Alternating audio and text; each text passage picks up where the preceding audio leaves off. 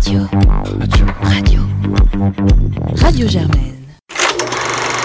Popcorn. L'émission cinéma de Radio Germaine. Saison 11. Bonsoir à tous, vous écoutez Popcorn et c'est le 15e épisode de notre 11e saison. Et ce soir, je suis en compagnie de Paul, Bonsoir.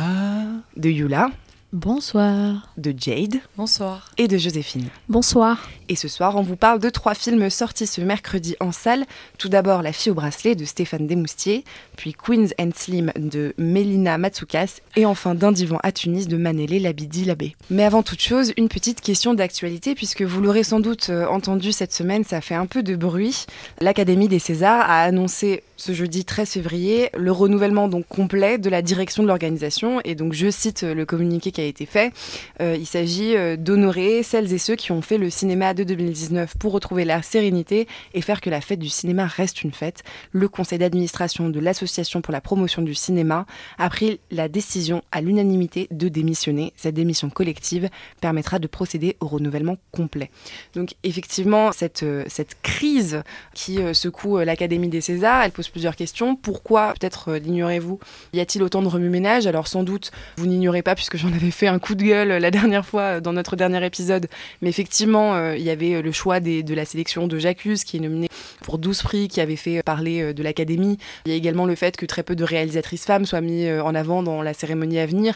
Et de manière générale, en fait, ce que conteste le milieu du cinéma, et notamment l'association des réalisateurs français, ou la société des réalisateurs français, pardon, c'est un manque de transparence de la part euh, voilà, de ce conseil de l'Académie des Césars, un manque euh, de transparence euh, donc euh, à la fois sur les choix qui sont faits et sur euh, aussi euh, des questions budgétaires. Et donc Joséphine, tu vas nous expliquer un petit peu après quoi survient cette démission, à savoir euh, la soirée des révélations, qui est une cérémonie au cours de laquelle les parrains et marraines présentent notamment les jeunes espoirs du cinéma, euh, acteurs actrices, et qui euh, a pris euh, place, je crois, au sein du Petit Palais cette semaine dernière. Bah, Le problème, c'est que euh, dans le choix des euh, parrains et des marraines, en fait, deux euh, personnes ont été refusées, dont Virginie Despentes et une autre femme, et évidemment, hum, le fait qu'elle soit refusée.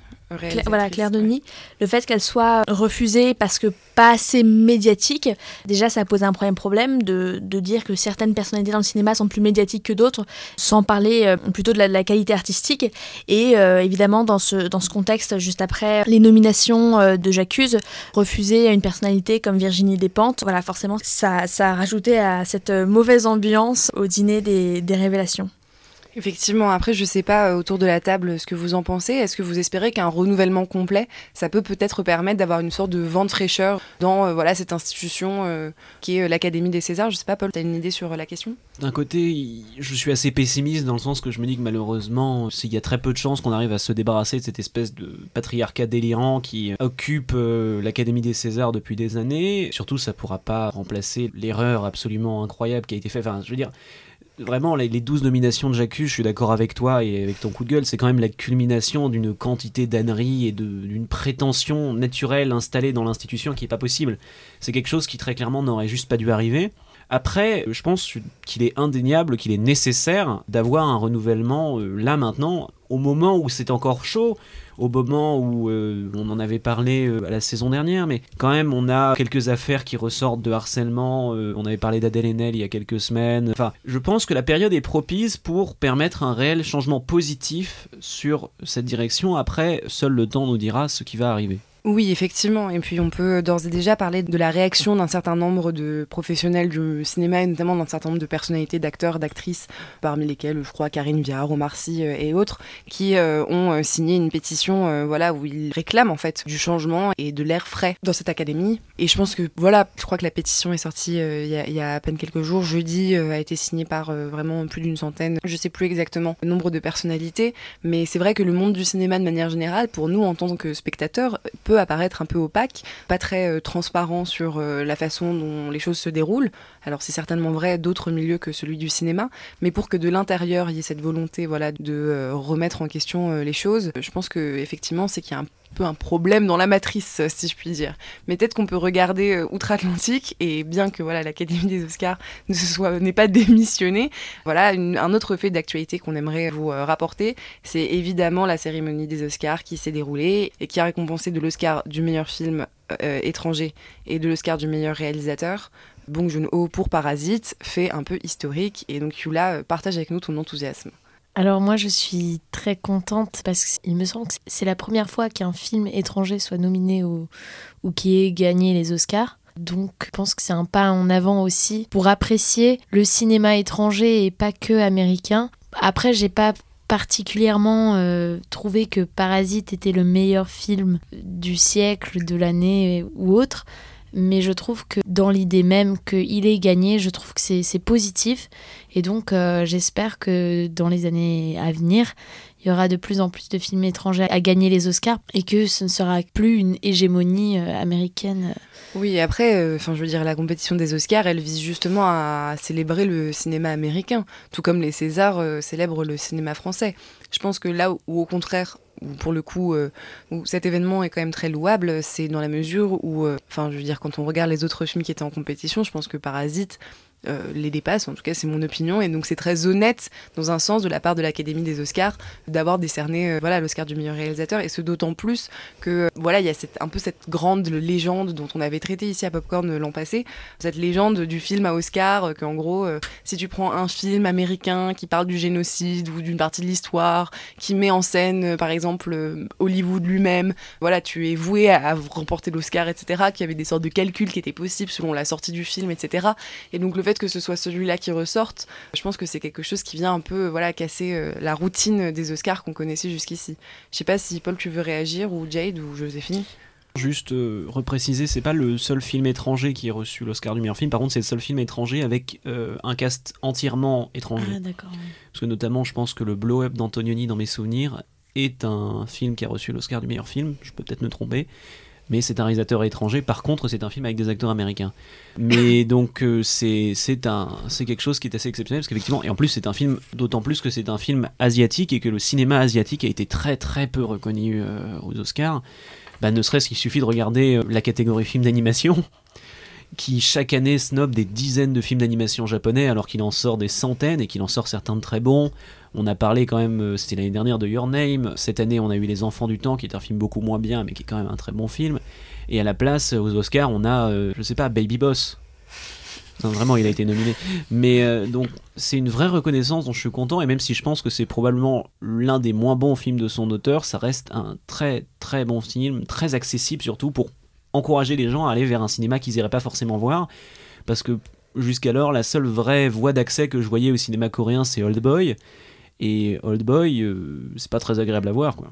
Mais il est génial. D'ailleurs, justement, suite à son succès euh, aux Oscars, Parasite est de nouveau euh, ressorti dans les cinémas, et notamment dans les cinémas français, en noir et blanc aussi. Donc, si vous êtes intéressés, chers auditeurs, allez-y, c'est maintenant, c'est le moment. Voilà, un petit coup de cœur avant l'heure. D'autant plus qu'il est assez il peut être violent pour certains, donc ça doit être intéressant de le voir en noir et blanc aussi. C'est un très bon film. Non seulement il ressort en noir et blanc, mais en plus, apparemment, il a été dit que Bong Joon-ho a prévu une série de 8 heures, Dieu seul sait pourquoi, basée sur le film, qui serait produit par HBO. Bon, alors c'est ce qu'il aurait dit, je me vance pas Les bruits de couloir. Voilà, les... bruits de couloir, mais ce qui aurait été relayé par la presse. Mais euh, c'est vrai que euh, ça serait intéressant de voir un, format série réalisé par Bong Joon-ho. Je veux dire, Park Chan-wook, dont je viens de parler, parce que j'ai parlé d'Old Boy, a fait une série pour la BBC que je n'ai pas vue, qui a l'air assez sympathique. Donc euh, pourquoi pas les réalisateurs coréens qui partent faire du, des séries anglaises.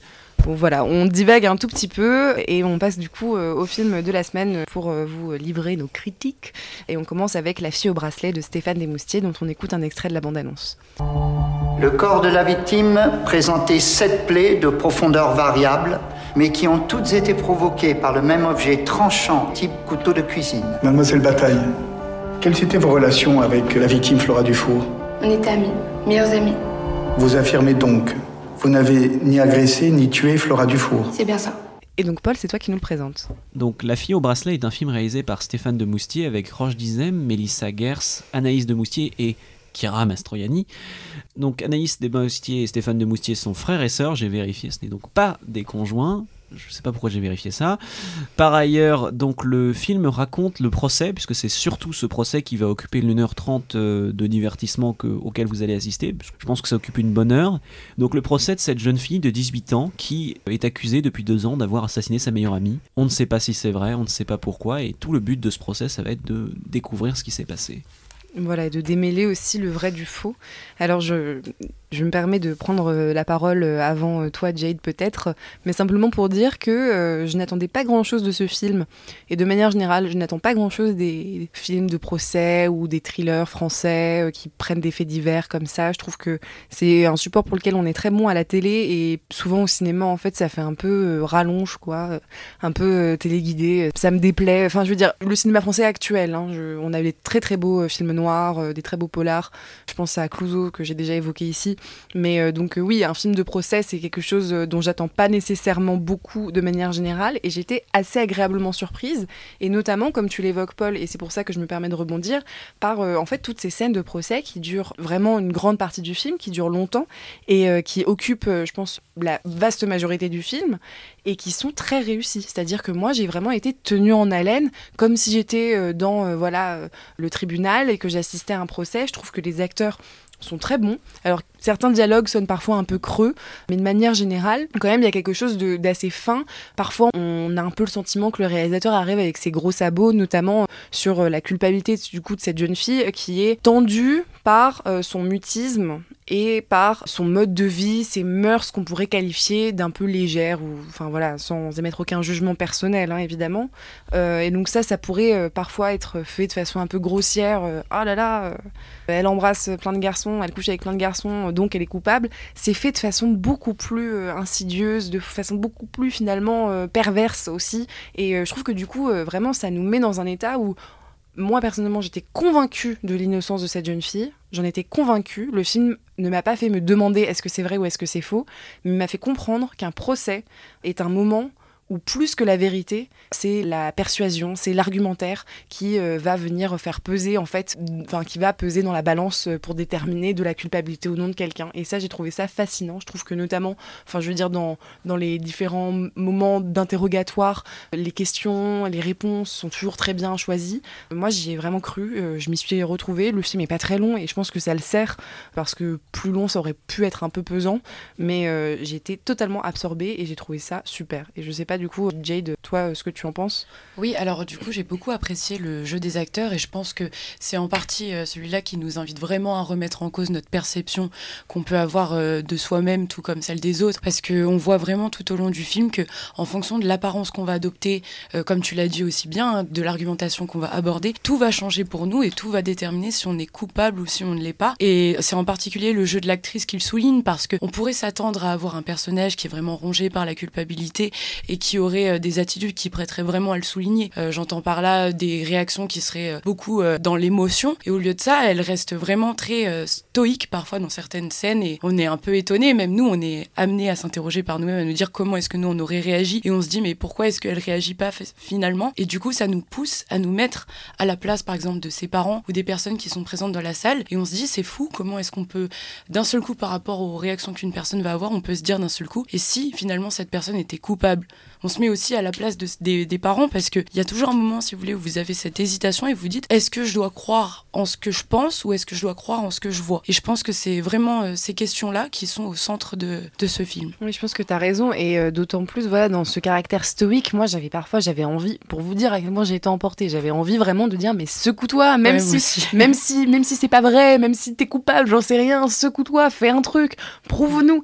Et, et justement, c'est ça ce qui est formidable, c'est qu'on voit que on est quand même dans un système où normalement on est censé démontrer la culpabilité de quelqu'un et non pas prouver son innocence. Et en fait, euh, bah, il faut quand même jouer le jeu. Et euh, enfin, moi, ça m'a fait poser des tas de questions, et notamment celle que tu évoques, euh, Jade. Paul, qu'est-ce que t'en, qu'est-ce que as pensé, toi? Bah moi, ça m'a donné, m'a rappelé des bons souvenirs de comparution immédiate. En fait, j'ai passé un certain temps en comparution immédiate à observer euh, donc le déroulement du procès, essentiellement euh, pour des études sociologiques. Du coup, je trouvais ça. Enfin, je pense que c'est pas, je suis pas le seul dans cette salle. Euh, je sais pas. Moi, je suis allé une fois en quatrième. J'ai jamais assisté à une comparution immédiate. C'est assez fascinant. c'est très intéressant à voir. C'est à faire c'est voilà, c'est un petit jeu d'une demi-heure justement parce que c'est beaucoup plus court. Mhm. Tu as une demi-heure, tu vois quelqu'un qui arrive à la barre, qui va raconter son histoire, qui va être défendu comme ça rapidement et qu'on va accuser et tu fais ton propre opinion.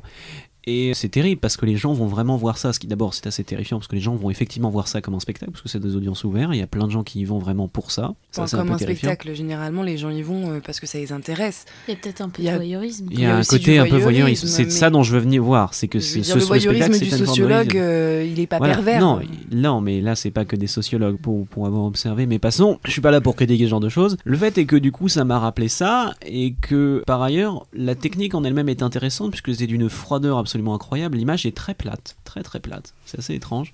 Les textures sont très précises mais jamais particulièrement inspirantes. Donc c'est vraiment l'idée, on est à la limite du documentaire, souvent euh, un documentaire très bien tourné et avec des caméras éventuellement plus puissantes, mais c'est à la limite du documentaire, ce qui nous permet vraiment du coup de nous concentrer sur le scénario, ce que vous avez fait, enfin sur l'écriture, sur le récit, puisqu'en fait on ne peut pas dire grand-chose de la technique. L'utilisation de la musique est assez intéressante sur certains points majeurs du récit, j'ai trouvé ça pas mal.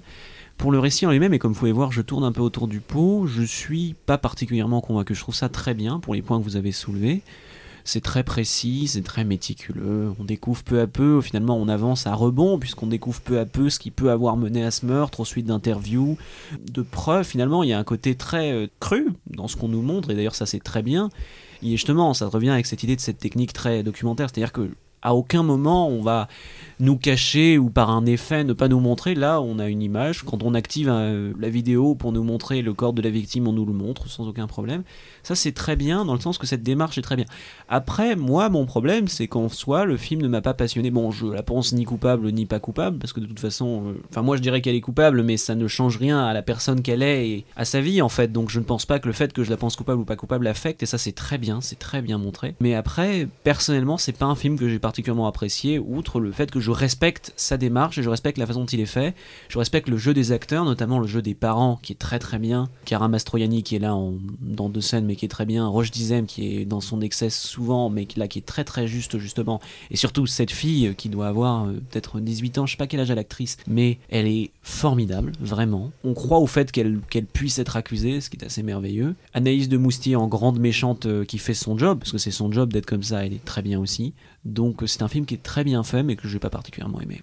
Et après, je sais pas ce que vous en avez pensé, mais moi j'ai trouvé que c'était vraiment euh, saturé de symbolique, vraiment qu'il y avait de la personnification dans les. Quand on voit chaque personnage, par exemple, que ce soit euh, l'avocat de la défense ou justement, comme tu l'as dit, Anaïs de Moustier, je trouve que vraiment on a une illustration de, d'un côté, le point de vue de la société, tu vois, elle est toujours dans le, dans le jugement. C'est pour ça que d'ailleurs, à un moment, elle dit euh, finalement, est-ce que vous êtes une fille facile? Après, on a la défense, on a les parents, et puis en même temps aussi, je pense qu'il faut quand même souligner le lieu dans lequel le film est réalisé, le théâtre de Nantes, quand même, avec ces murs qui sont rouges. Je veux dire, c'est pas anodin tout ça et ça invite vraiment à la réflexion. Je pense que vraiment euh, vis-à-vis de comment c'est filmé au niveau de en gros du système visuel. C'est vraiment, moi je l'ai vu un peu comme un exercice de réflexion. Vous voyez, je voyais, j'avais l'impression de voir les arguments, les contre-arguments, qu'on était vraiment dans un exercice de, réflexion, mais euh, illustré par du visuel.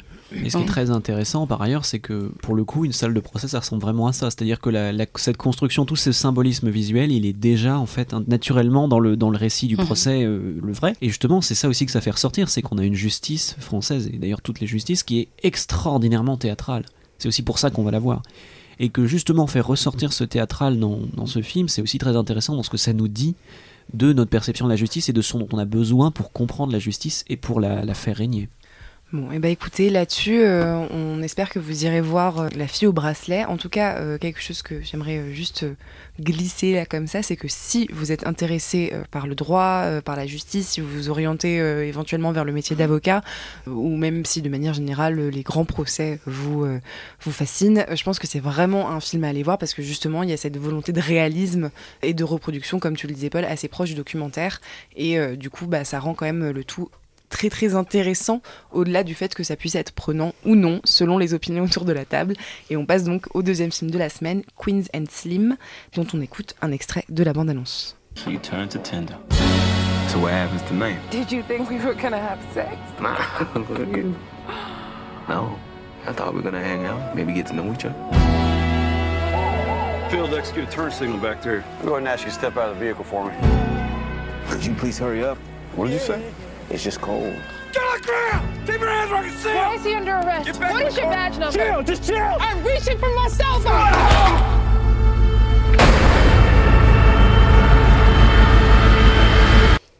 Et Yula, c'est toi qui nous le présente. Tout à fait. Alors Queen Slim, qui est un film de Melina Matsoukas. Donc l'histoire commence avec euh, un date Tinder entre deux jeunes afro-américains, Slim et Queen. Et Slim va raccompagner euh, Queen chez elle, à son domicile, mais ils vont se faire arrêter par la police pour un contrôle. Ce contrôle va déraper lorsque euh, le policier va s'emporter et du coup, pour se défendre, Slim va tirer sur le policier et va le tuer. À partir de là, Slim et Queen vont tenter de s'échapper et Matsukas va essayer de nous illustrer les difficultés auxquelles doivent faire face les personnes euh, noires et la communauté noire aux États-Unis, notamment face à la police et à la justice. Et donc Joséphine, toi t'es allée voir ce film, euh, qu'est-ce que tu en as pensé? Je l'ai adoré, ce qui est assez rare parce que je reviens souvent avec un avis toujours un peu nuancé, un peu critique des, des films que j'ai voir dans cette émission et c'est une des premières fois où il y a un film que j'ai vraiment vraiment aimé, mais sans, beaucoup de critiques à faire. Non, fr franchement, ce que j'ai trouvé euh, très chouette avec, avec ce film, c'est qu'au-delà du, du, discours politique et de cette lecture qu'on peut en faire, euh, moi j'étais vraiment euh, dedans et euh, simplement c'était une belle aventure, une, une, belle histoire entre ces deux personnages, avec euh, l'héroïne qui est, qui est absolument euh, incroyable. Enfin, moi j'ai passé mon, le film à, à juste la, la, regarder parce qu'elle est, elle est vraiment magnifique. Moi, c'est surtout ça qui m'a plu, je pense, au-delà du, du, message où finalement le film n'apporte pas vraiment grand-chose sur, sur ce sujet où pas mal de films sont déjà passés avant en étant un peu plus euh, sérieux dans le, dans le message qu'ils voulaient faire passer. Je pense pas qu'il y avait grand chose à dire de plus. Ce qui était intéressant, c'était de montrer que de banaliser en fait euh, ce, sujet, ce sujet de, des violences policières euh, envers cette communauté, pour en faire le point de départ d'une histoire, mais pas forcément en faire uniquement que le cadre d'une histoire. Donc euh, moi j'ai vraiment beaucoup aimé. Oui, c'est vrai que quelque part, enfin je veux dire aujourd'hui, je pense qu'à Popcorn on est les premiers à saluer les films qui sont engagés, qui sont au service d'un message politique qu'on estime intéressant, et il en faut, il faut que le cinéma soit peuplé de messages politiques et puisse défendre aussi des idées qui ont des répercussions dans le entre guillemets vrai, fermez les guillemets, monde. Mais euh, parfois, ça peut être fait de façon un peu lourde, ou parfois, on va justement juger plutôt le message politique que euh, le film vraiment sur un plan esthétique euh, et cinématographique. Du coup, là, de ce que tu me dis, c'est assez réussi, en fait, indépendamment de la cause que le film vient défendre. T'es de cette opinion, Yula? Alors, euh, j'ai discuté avec euh, une amie qui, elle, n'est pas des États-Unis, mais elle fait partie de la communauté noire. Elle a dit que au sein de cette communauté, ils sont très divisés parce que justement, il y a certaines personnes qui considèrent que c'est une exploitation du traumatisme et de la peine des Noirs pour en faire euh, un film à être consommé massivement. L'idée étant que on représente toujours la communauté noire sur le grand écran comme étant souffrante, ou cette idée de struggle love, surtout euh, qui concerne les femmes noires, que c'est la femme noire qui n'arrive jamais à avoir une histoire à peu près euh, normale sans avoir euh, de la violence, de la souffrance derrière. Donc il y a un débat autour de ce film. Après moi personnellement j'ai adoré parce que l'esthétisme déjà j'ai trouvé que Matsukas nous a concocté un mélange parfait entre la sérénité de l'esthétisme de Moonlight avec les plans d'ensemble de Green Book et en même temps avec la beauté, les coiffures et le maquillage digne d'un clip de Beyoncé. Et d'ailleurs Matsukas faisait des clips pour Beyoncé et Rihanna. Mais je l'ai vraiment retrouvé notamment dans la scène avec le dealer, où il y a ces femmes tout autour de ce dealer qui va, qui va aider ce, couple. Et il y a vraiment une ambiance de clip, ce qui est assez surprenant, et en même temps euh, tout un côté tragique, romantique. Euh, donc moi j'ai beaucoup apprécié, je trouve que justement, pour moi, l'histoire d'amour, elle euh, rajoute au message, parce que justement, la réalisatrice va jouer avec des contrastes des scènes par exemple très violentes mélangées à des scènes d'amour.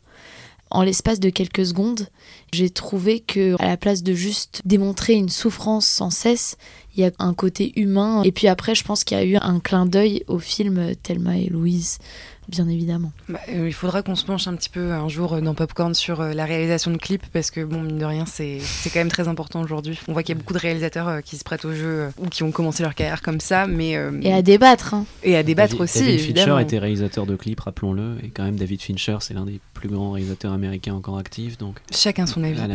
Mais euh, juste pour reprendre mon avis, je suis assez d'accord avec vous. Justement, je vais reprendre sur l'esthétisation. On l'a dit, Matsugas était donc réalisatrice de clips et euh, ça se ressent un peu donc dans les esthétisations. Le film lui-même se compare à Bonnie and Clyde à un moment. Enfin, compare ces deux protagonistes à Bonnie et Clyde. Tu le compares à Thelma et Louise, je suis assez d'accord avec cette comparaison. Et moi, le film auquel il me fait beaucoup penser, c'est Drive de Nicolas Winding Ah, Refn. dans son utilisation justement, dans une hyper stylisation de, de son récit, dans sa construction de scènes très visuelles et dans cette référence générale euh, au rêve américain. À l'image, c'est un road movie, on en a quasi pas parlé, mais c'est un road movie, donc c'est Mm. un parcours des États-Unis, sauf que cette fois, ils vont de l'ouest vers l'est, euh, ils vont de oui, ils vont de l'ouest vers l'est, donc à l'inverse du, mouvement, ils fuient entre guillemets ce, ce rêve américain. D'autre part, c'est c'est toute cette imagerie de la chrétienté. Il y a des croix dans, au centre de beaucoup des plans. C'est répété, des croix qui apparaissent tout d'abord au milieu de leur voiture, ensuite au milieu de pas mal de plans. Il y a vraiment une vraie construction justement de cette symbolique américaine. Et justement, je sens dans ce film une volonté de créer une image iconique. Et c'est là où je pense, et c'est triste à dire, que un film comme Drive, où il y a que des blancs, donc en plus je me sens mal de dire ça, mais est plus réussi que euh, Slim and Queen, c'est que je pense que Drive a réussi à créer sa scène iconique, à savoir la scène de l'ascenseur, qui est l'une des enfin pour moi encore une fois c'est un avis personnel mais l'une des plus belles scènes du cinéma des années 2010 et je trouve pas vraiment euh, une scène de cette puissance dans Slim and Queen qui a des scènes très fortes.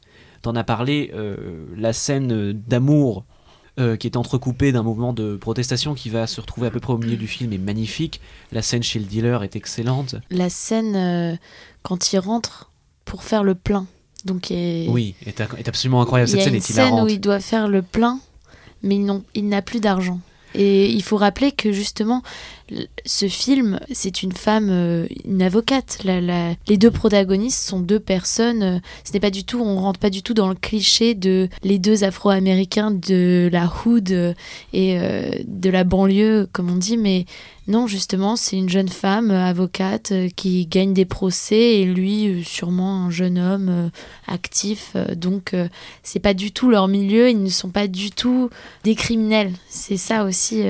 Ils sont projetés totalement par erreur dans cette violence et d'ailleurs ils ne la comprennent pas totalement. La première personne qui leur euh, qui, qui retrouve, c'est un, ils demandent à un gamin de leur, de apporter un, de l'argent, enfin de, de la nourriture parce qu'ils savent qu'ils peuvent pas aller en acheter et le père arrive et se, tourne vers eux, il fait Power to the people, il le regarde effarouché et ça c'est il faut le complimenter mais la performance de Daniel Karouya qui donc joue euh, le protagoniste dont on n'a pas le nom en fait, on l'appelle Slim et on l'appelle Queen mais en principe le Oui. nom de ces personnages n'est donné, enfin leur vrai nom n'est donné que dans la dernière scène et avant ils ne sont jamais vraiment nommés. Et donc effectivement Daniel Karouya qui est un type qui joue avec une espèce de de flegme, de, on a l'impression qu'il est perdu dans chaque scène et il est absolument merveilleux dans ce jeu-là. Quand il regarde ce gars qui lui dit Power to the People, qui fait donc ressortir cette, euh, cette espèce de vieille blessure et qui dit très clairement Pour nous, vous devenez ce symbole par, euh, par cet acte d'erreur, en fait, par cet accident. Il y a toute cette espèce en même temps, toute cette euh, séparation entre des nouvelles générations qui aussi, justement, tu parlais de, de cette image qui colle à la peau de, de vieilles, euh, de, de, de noirs qui vivent Mm. dans la soie. Justement, il y a aussi ça, je trouve, qui ressort dans cette scène-là où il le regarde et Terry, il comprend pas du tout de quoi on lui, de quoi on lui parle. Parce qu'il y a toujours cette séparation, on n'est plus associé à cet archétype et il en est séparé, mais il est en même temps propulsé vers cet archétype par le reste de la société. C'est aussi Mm. ça qu'on ressent. Et c'est là où cette violence, trouve, est- C'est-à-dire est que même si- même s'il souhaite s'en détacher, il n'y arrive pas. ça lui retombe dessus immédiatement parce que le premier moment où il fait une erreur, euh, d'ailleurs on le voit pendant toute cette scène d'accident initial, il est lui, elle, elle s'en offusque, mais lui il est entièrement soumis parce qu'il ne veut pas prendre ce risque de retomber là-dedans et finalement ça dégénère quand même. Et donc tout est dans cette espèce de fatalité, mais ça c'est très intéressant. Mais justement, euh, je vais revenir à mon point, je trouve que c'est un film qui est très bon, qui a d'excellentes idées de mise en scène, euh, qui, a, qui, qui a une très bonne soundtrack par ailleurs, parce qu'on complimente la Ah soundtrack oui. de Joker, mais la soundtrack de ce film est excellente. Allez l'écouter, nous, nous sommes très sérieux. Allez l'écouter. Vous n'aimez pas le hip-hop, vous n'aimez pas le rap, c'est mon cas. Allez l'écouter quand même, c'est très très bien. Maintenant, en définitive, je trouve que c'est un film qui n'arrive pas à s'ancrer en tant que le monument qu'il espérait être et qu'il appuie parce que cette image qui sert d'affiche au film et qui va ressortir dans la dernière scène pour créer cette image iconique de ces deux personnages, finalement elle va pas rester avec nous. Et c'est ça le, le seul vrai problème de ce film, c'est qu'il n'arrivera pas finalement à, à maintenir, je pense, cette continuité qu'il espère pourtant créer. Je sais pas si Joséphine, t'as un mot à ajouter pour euh, réaffirmer justement euh, ton non, appréciation non, du j'ai- film. J'aurais un commentaire à faire sur la dernière scène, mais comme je ne veux pas spoiler euh, la fin du film à nos auditeurs, je, je me retiendrai. Ça sera hors micro. Voilà. mais, mais qui est, qui, moi, que j'ai trouvé assez, assez innovante. Mais bon, du coup, j'en dirai pas plus. Et sinon, après, je, je- par rapport à ce que tu disais, je suis pas sûre que le film a une vocation d'être un film qui restera dans les âges. Il, il a peut-être pas cette prétention, euh, cette prétention-là. Et après, cette image dont tu parlais, moi, je trouve qu'elle reste. Parce qu'elle est. Et là, c'est peut-être le côté clip qui, qui a joué dans l'esthétique, mais moi, je trouve que cette, cette image est vraiment très belle et je pense que- qu'elle marque et qu'elle restera. Bah écoutez, merci beaucoup. Allez voir Queen and Slim. Euh, on vous le recommande très chaudement à Popcorn et on passe du coup déjà au troisième film de la semaine, donc Un divan à Tunis, dont on écoute tout de suite un extrait de la bande-annonce. J'ai rêvé de Saddam Hussein, de Mohamed VI, que des dictateurs arabes. Et là, je comprends pas. Pourquoi il y a Poutine? Je viens travailler ici. Quel travail? Il a pas de travail ici. J'installe mon cabinet sur le toit. Un cabinet de psychanalyste Tony T'as vu ces brochettes de névrosés là que j'ai au salon? Avec moi, tu deviens millionnaire. Tu vas pas faire venir les fous chez nous C'est des patients que je recevrai chez moi. Et donc Joséphine, c'est toi qui nous le présentes. Oui, alors Un divan à Tunis de Manel Labidi Labé. Euh, donc c'est l'histoire de Selma qui est née en Tunisie, qui a étudié en France et euh, qui décide de revenir au pays, ouvrir son cabinet de psychanalyse à Tunis. C'est au lendemain de la révolution tunisienne et voilà, c'est une comédie euh, assez charmante sur euh, ses, difficultés à se faire accepter euh, dans, dans, le quartier. Voilà ce qu'elle apporte, son, son, cabinet de psychanalyse va résonner avec les histoires de chacun. Oui, parce qu'évidemment, voilà, quand elle arrive en disant je vais ouvrir un cabinet de psychanalyse alors qu'elle revient de Paris, elle se heurte à pas mal de moqueries qui expliquent Enfin, tu penses que des gens vont venir payer pour parler, tu comprends pas comment ça marche ici, etc. etc. Et effectivement, moi aussi, j'ai trouvé que c'était une comédie assez charmante. Mais dis-nous, Jade, toi, ce que t'en as pensé. Alors, moi, j'ai vraiment adoré. Bon, il y avait des scènes qui étaient très drôles, qui, mais qui n'étaient pas pour autant caricaturales. J'ai trouvé c'était assez léger, c'était pas un humour qui était lourd. Par contre, il y avait juste trois points que, que j'ai apprécié aussi. Je trouvais qu'il y avait, euh, donc comme c'est au lendemain en fait de la révolution euh, qui a eu dans, en Tunisie, ce qui est intéressant, c'est que je trouve qu'il propose une vision qui est vraiment renouvelée euh, de la femme, mais aussi de l'homme qu'on peut avoir par rapport aux films traditionnels d'habitude qu'on voit, où on a toujours à chaque fois les hommes qui sont des machistes, les femmes qui sont pas libérées, qui sont un petit peu euh, sous l'emprise masculine. Là, je trouve qu'on a des femmes qui s'affirment beaucoup plus et des hommes qui se montrent sensibles, euh, en particulier avec, donc je vais pas spoiler, mais avec le personnage qui s'appelle Mourad, qui effectivement montre sa tristesse et qui est amené, donc à la fin, on va comprendre par une perspective un peu suggestive que les canettes de coca renferment de l'alcool. Donc il va se confier et il se confie à une femme.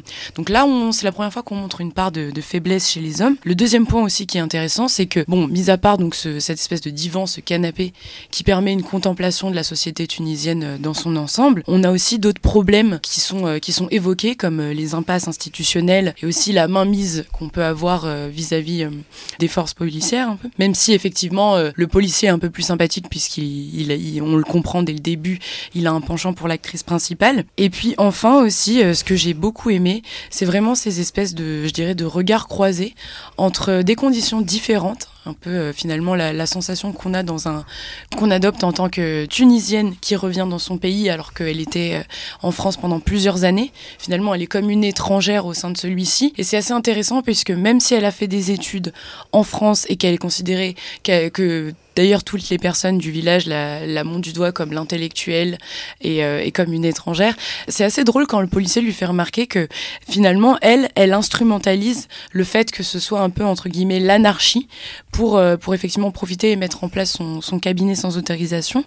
Et d'un autre côté, on a euh, donc sa cousine qui, elle, contrairement à l'image qu'elle renvoie d'elle, à son apparence et à sa condition recluse par rapport à la volonté de ses parents, qui est plus libre et qui voit justement le fait de retourner en France, de s'échapper euh, de la Tunisie comme une liberté. Et face à cela, elle est, elle est prête à, à renoncer à ses, à ses idéaux de rébellion en se mariant avec un autre homme juste pour partir. Donc voilà, c'est assez drôle de voir ces, ces, regards croisés sur ces deux femmes qui montrent euh, d'une certaine façon euh, la femme qu'on peut avoir euh, bah, dans le monde contemporain aussi, ce qui est une vision qui est aussi valable pour, pour aujourd'hui finalement. Moi, je suis d'accord avec toi que ce qui est intéressant, c'est aussi voilà cette, cette multiplicité des histoires et des intrigues qui vont, enfin des intrigues peut-être pas, parce que finalement on a une trame assez linéaire, mais oui, cette multiplicité des petites euh, histoires qui vont nous être racontées, des différents profils qu'on va rencontrer, parfois de façon très brève, parce que c'est juste euh, un patient qu'on va voir pendant une minute raconter sa vie et après on passera à autre chose. Je dis une minute, c'est un peu long, mais mais donc on a beaucoup de facettes différentes de la société tunisienne qui sont qui nous sont données à voir et je pense que c'est vraiment une bonne idée d'avoir décidé de traiter de cela sur le registre de la comédie.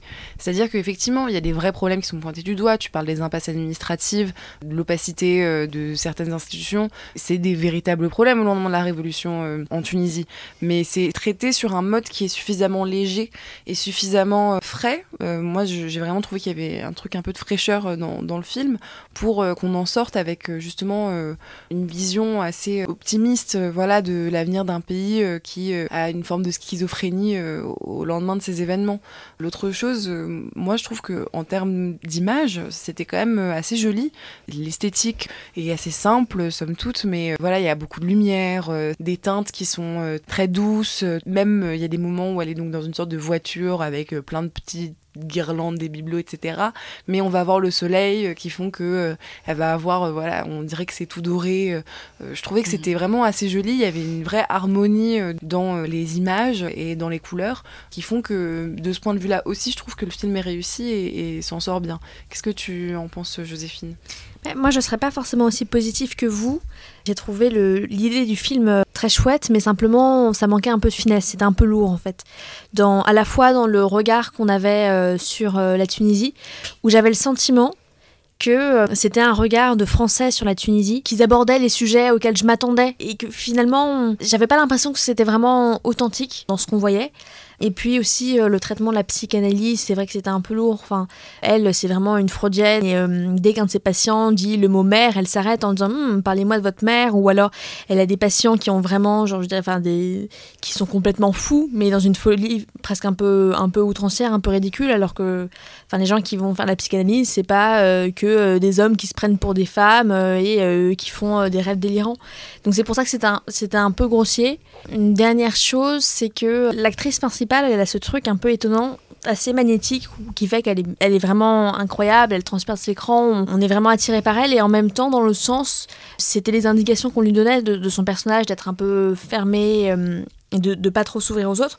Mais du coup, ça fait un personnage qui est finalement assez antipathique parce que euh, elle est totalement fermée, elle fait tout le temps la gueule et du coup, à la fois, voilà, on aime beaucoup le personnage principal et en même temps, on a un peu un rejet, ce qui est un peu compliqué du coup pour s'identifier et, suivre l'histoire. Mais après, sinon, voilà, c'est un film vraiment très bien, mais j'ai trouvé qu'il y avait quelques petites choses qui faisaient qu'on rentrait pas du coup tout à fait dans le film, dans l'histoire. Bah, je rebondis juste sur ce que tu dis par rapport à la psychanalyse. Je pense qu'effectivement, il y a un côté un peu simpliste, c'est-à-dire que les concepts qui sont mobilisés de psychanalyse ne sont pas les plus développés. Effectivement, c'est freudienne euh, de base, euh, racontez-moi vos rêves.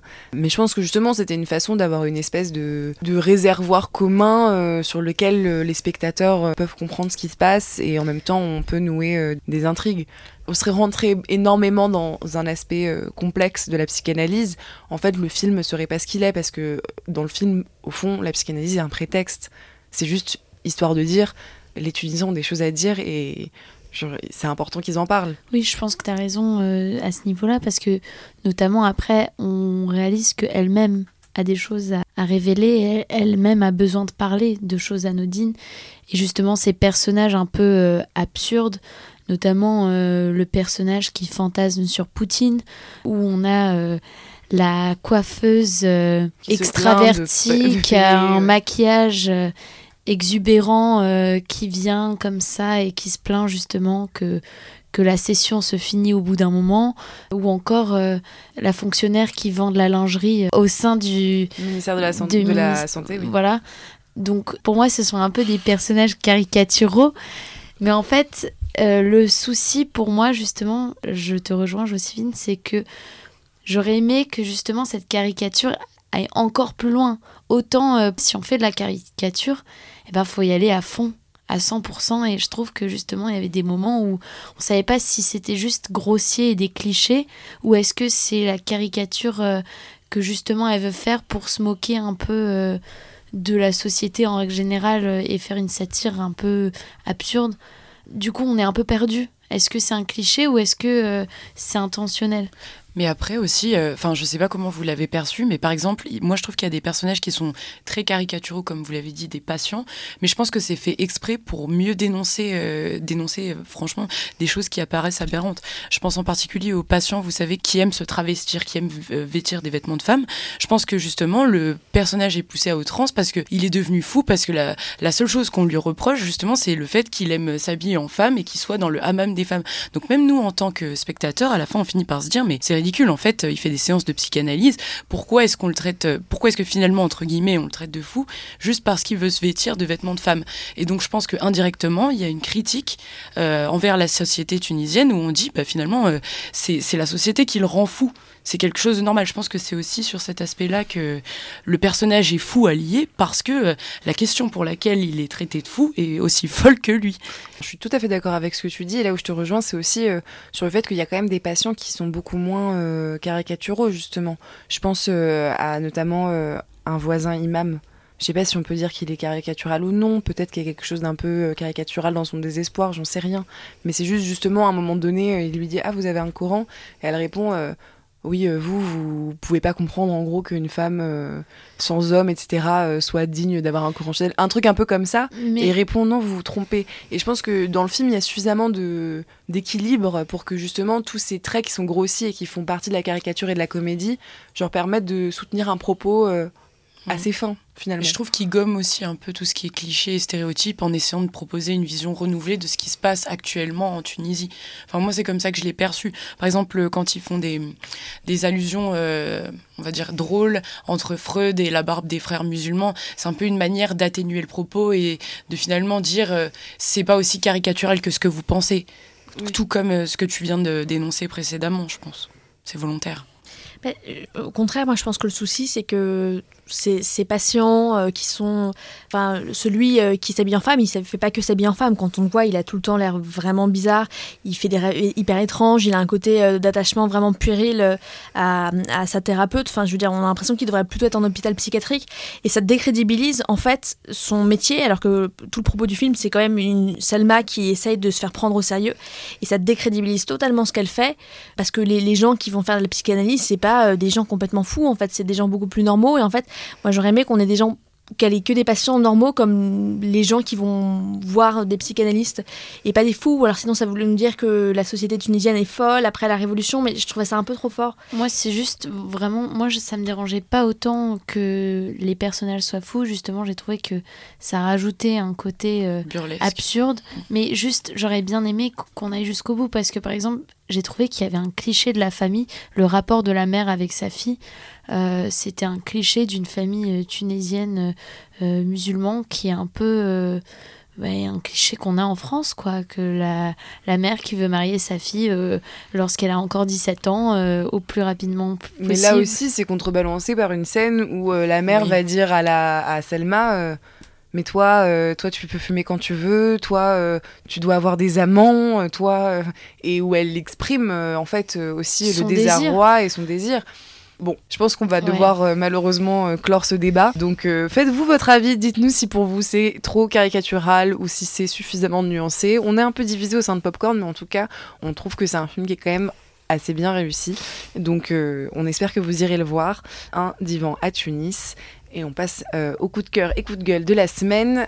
Yula, je te laisse commencer. Oui, alors je vais vous commencer par un coup de gueule parce que c'est la Saint-Valentin. Et il y a un film qui s'appelle Valentine's Day. Juste, ne le regardez pas. Voilà, je vais faire très simple, ne le regardez pas. Par contre, si vous êtes seul à la Saint-Valentin, euh, voilà. Yula. Tout à fait. Non, mais par contre, plus sérieusement, euh, un film à voir, c'est Her de Spike Jones. Exactement. C'est l'histoire d'un homme qui euh, et de l'intelligence artificielle et en fait il va c'est un peu comme un Siri qui en fait il va la nommer Samantha et euh, ça va devenir il va en tomber amoureux en fait il va tomber amoureux de cette intelligence artificielle dans un futur proche donc euh, voilà. Euh, Moi, je, je, recommanderais plutôt de voir ce film si vous n'êtes pas seul, sinon vous risquez d'être tenté par le fait de devenir en couple avec justement Siri. vous dire que c'est pas si mal d'être seul. Peut-être. Pour vous rassurer, Siri n'est pas Scarlett Johansson, donc tout devrait bien se passer. Encore est-il euh, qu'on merci beaucoup euh, Yula pour euh, ce euh, coup de cœur et euh, ce coup de gueule aussi. Est-ce que euh, Paul, tu veux euh, nous transmettre euh, ton Alors. opinion cette semaine? Moi qui donc serais aussi seul pendant la Saint-Valentin, donc au. Je vous ai donc prévu un vrai coup de cœur. euh, donc je vais vous conseiller Irréversible de Gaspard Noé, qui, pour le coup, outre le fait que c'est pas un film très romantique, est un très très bon film, un- pas particulièrement subtil, mais euh, extraordinaire, avec euh, de très très bonnes performances de Monica Bellucci, de Vincent Cassel et de Albert Dupontel. C'est un film qui commence sur une, une scène de violence terrible où euh, deux hommes vont aller dans une boîte de nuit un peu douteuse, tabasser à mort un autre. Et tout le propos du film va être de remonter pour comprendre en fait d'où vient cette violence, d'où d'où est- s'est lancé cet acte euh, irréversible donc. Et le film va être une suite de longs plans séquences euh, racontés de façon non chronologique. Et c'est assez merveilleux. Et surtout, c'est un film qui contient la scène la plus immonde que j'ai jamais vue au cinéma. Une scène de 10 minutes filmée face caméra, que je ne vais pas vous expliquer, mais qui me dégoûte. Et qui Euh, est très graphique, et comme qui on est dit. très graphique. Euh, voilà, mon deuxième coup de cœur, plus détendant, c'est donc la série Harley Quinn qui passe en ce moment sur vos petits écrans, qui est une série d'animation américaine que je trouve assez drôle et qui est assez détendante, et je pense une bonne alternative au film un peu naze avec Margot Robbie. Bien que ce soit un film très sympathique à regarder, je dis pas le contraire. Et mon troisième coup de cœur, on a parlé de caricature tout à l'heure et ça m'a donc fait penser à l'un de mes réalisateurs préférés. Et donc je vais vous conseiller Showgirls de Paul Verhoeven, donc toujours pour les gens qui sont seuls à Saint-Valentin, avec Elizabeth Berkeley Kyle et Kyle MacLachlan, euh, qui est l'histoire d'une jeune fille qui décide de euh, devenir danseuse, plus précisément stripteaseuse euh, à Las Vegas, et tout son parcours, qui est donc une gigantesque satire euh, de Hollywood en fait. C'est un peu le Mulholland Drive de Paul Verhoeven. Mulholland Drive que je vous conseille aussi en quatrième coup de cœur. Bah écoute, c'est marrant parce que euh, Showgirl avait fait l'objet d'un coup de cœur, euh, mais à la saison précédente. Donc j'imagine que le temps euh, s'est suffisamment écoulé depuis pour qu'on le conseille de nouveau. Merci beaucoup. Et Joséphine, peut-être un coup de cœur? Oui, c'est pour le film Les drapeaux de papier de Nathan Ambroisini, qui est donc ce jeune réalisateur assez incroyable, qui est le plus jeune réalisateur à avoir obtenu une avance sur recette du CNC et qui, euh, qui a écrit son scénario quand il avait 16 ans, euh, époque à laquelle nous autres, nous passions notre bac français. Et, euh, et lui euh, cherchait des financements euh, pour son film.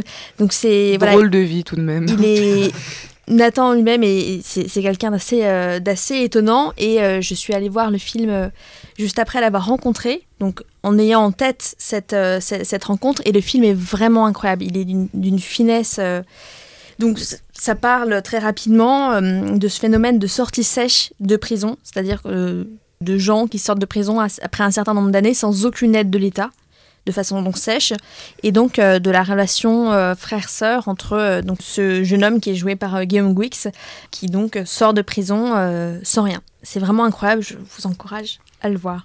Merci beaucoup Joséphine. Jade, un coup de cœur, un coup de gueule? Oui, alors du coup, euh, bon, la plupart du temps, j'ai vraiment une passion pour euh, tout ce qui est thriller, les séries euh, en général avec les séries nordiques, j'adore. Donc là, je vais un peu changer de registre. Bon, ça reste de l'ordre, ce sera plutôt une série qui est orientée vers tout ce qui est juridique, mais avec une approche qui est renouvelée.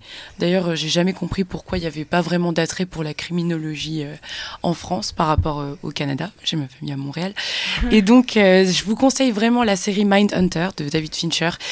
Passionnant, honnêtement. Je, je, je peux que vous la recommander par les personnages qu'il recouvre. Et je pense que ça aide beaucoup à s'interroger sur notamment euh, les apports de criminologie pour prévenir la récidive. Les personnages sont tordus. Autant vous dire que voilà, c'est vraiment une série qui, qui me passionne. Et euh, j'espère qu'il y aura une suite à venir après la saison 2. Voilà, je vous la recommande pour ce soir, par exemple. Je précise que euh, quand euh, Jade a dit Mindhunter, euh, l'ensemble des personnes dans la salle ont fait des pouces en l'air pour approuver ce choix. Parce qu'on vous le rappelle, David Fincher est l'un des meilleurs réalisateurs américains encore en activité discute, ça se aujourd'hui. discute, ça se discute. c'est pas très romantique, mais bon, c'est cool. Pas l'un des plus grands réalisateurs romantiques encore en activité aujourd'hui. Bon, en tout cas, merci beaucoup Jade. C'est un très bon euh, coup de cœur qu'on approuve tous ici visiblement. Je t'en prie. Et je finis donc euh, avec euh, cette série de coups de cœur et de coups de gueule par euh, un coup de cœur cette semaine. Alors, je ne suis pas euh, la plus grande fan euh, de Miyazaki. Alors, non pas que je n'aime pas ses films, mais simplement parce que je, je les ai peu vus. Petite, j'ai pas forcément été bercée euh, par euh, ces films d'animation. J'ai pu en voir quand ils sortaient au cinéma, euh, j'y allais. Mais euh, je j'ai pas dans mon cœur l'empreinte des euh, films d'animation de Miyazaki, si ce n'est un que j'ai revu récemment et qui euh, vraiment est, définitivement un de mes préférés, à savoir Kiki la petite sorcière, et qui raconte donc euh, tout simplement l'histoire de Kiki, jeune sorcière de 13 ans, et qui, comme toutes les sorcières de 13 ans, doit partir prendre son envol sur son balai pour s'installer dans une ville inconnue toute seule et faire son apprentissage pendant un an. Pour les sciences pistes, j'imagine que ça vous intéressera de regarder le film après l'annonce de nos départs en troisième année à l'étranger. Ça peut donner des conseils de vie euh, sur euh, comment s'installer dans une ville qu'on ne connaît pas. Mais euh, pour tous ceux qui, euh, sinon, aiment juste les films poétiques, jolis et extrêmement attendrissants, avec une musique vraiment charmante et, une histoire qui est tout le temps dans, le doux amer, parce que c'est une jeune fille qui, mine de rien, est, plongée dans un monde d'adultes, où elle a du mal à vivre, parce que simplement elle est encore très jeune. C'est vraiment d'une très grande beauté, et plus un, parce qu'il y a un petit chat noir dans le film qui s'appelle euh, Gigi, et j'adore les chats, et il est vraiment trop mignon, donc euh, je vais vous dire, si vous êtes seul pour la Saint-Valentin, euh, c'est aussi un film qu'on peut regarder, et voilà, je pense que je pense que tout est dit. Et là-dessus, donc, euh, on espère que cette émission vous a plu. On vous souhaite une bonne Saint-Valentin et on vous dit à la semaine prochaine. Au revoir. Au revoir.